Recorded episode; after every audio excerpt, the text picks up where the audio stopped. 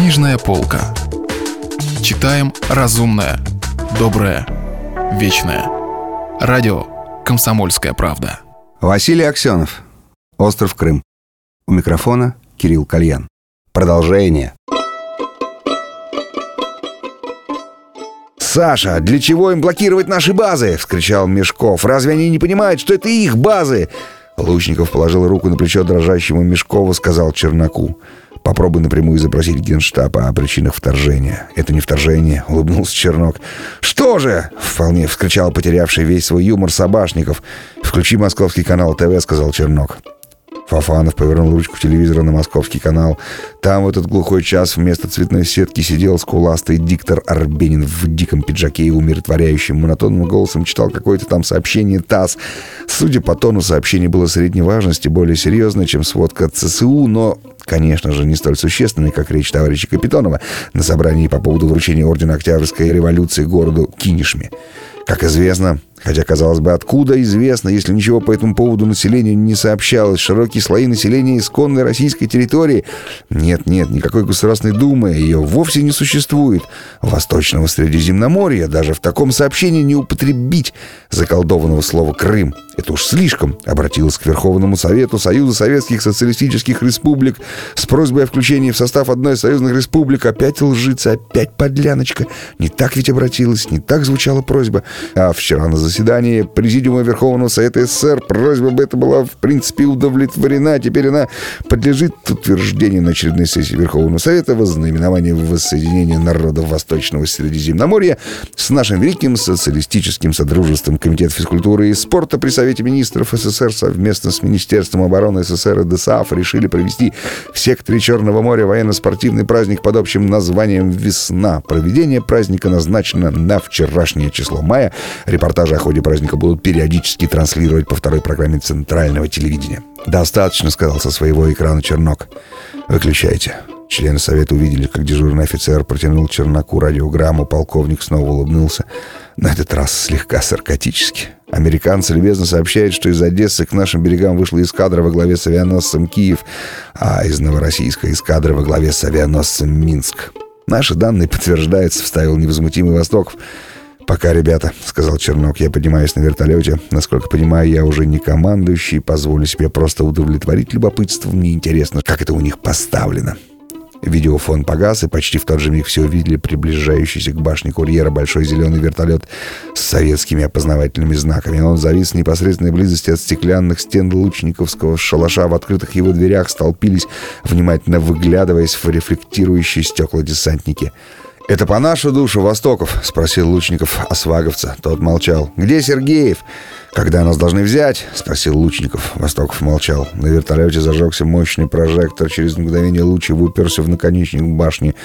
Курьеры ослепил всех. Несколько мгновений они чувствовали себя козявками под микроскопом, как вдруг сверху донеслась автоматная очередь, и все увидели на одном из уровней Вигвама Кристину Паралей с оружием в руках. Вертолет немедленно погасил огни и стал удаляться. «Вы что же, Андрей, собираетесь защищаться?» — с кривой улыбкой спросил Востоков. «Наподобие Сальвадора Альенде? Брось оружие!» — злобно крикнул Лучников Кристине. Та немедленно выполнила приказ. «Как ты смела стрелять?» Она села на пол и уткнула голову в колени. «Что же прикажете делать?» — спросил всех собашников. Его нельзя было узнать. Трудно было предположить, что он в этот момент играет, как Дубчаковской компании. Сидеть и ждать особистов — Наступила долгая пауза, которая в конце концов прервал Лучников. «Петяж прав», — сказал он. «Пусть хоть потрудятся товарищи, пусть поищут, а мы пока покатаемся по своей земле на прощание».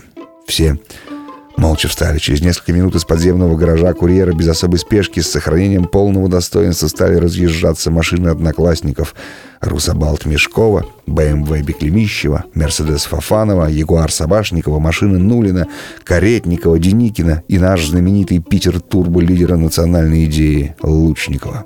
В следующий раз встретимся. Должно быть в потьме на стекольном заводе, сказал на прощание Сабаша. И тут уж все-таки не удержался, изобразил декабриста, а потом, чуть не заплакав, рассмеялся. Странная связь со стеклом.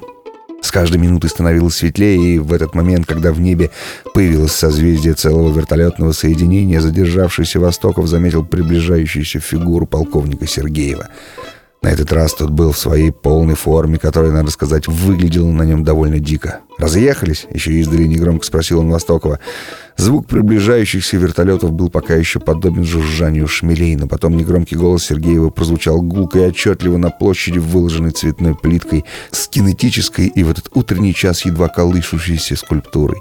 Востоков сидел как раз у подножия этой скульптуры, олицетворяющей, по мысли ее творца, стойкость хрупкого. Закинув ногу на ногу и скрестив руки на груди, он смотрел на приближающегося Сергеева. Любопытно, сам он меня застрелит или прикажет вертолетной сволочи, думал он. Сергеев подошел вплотную.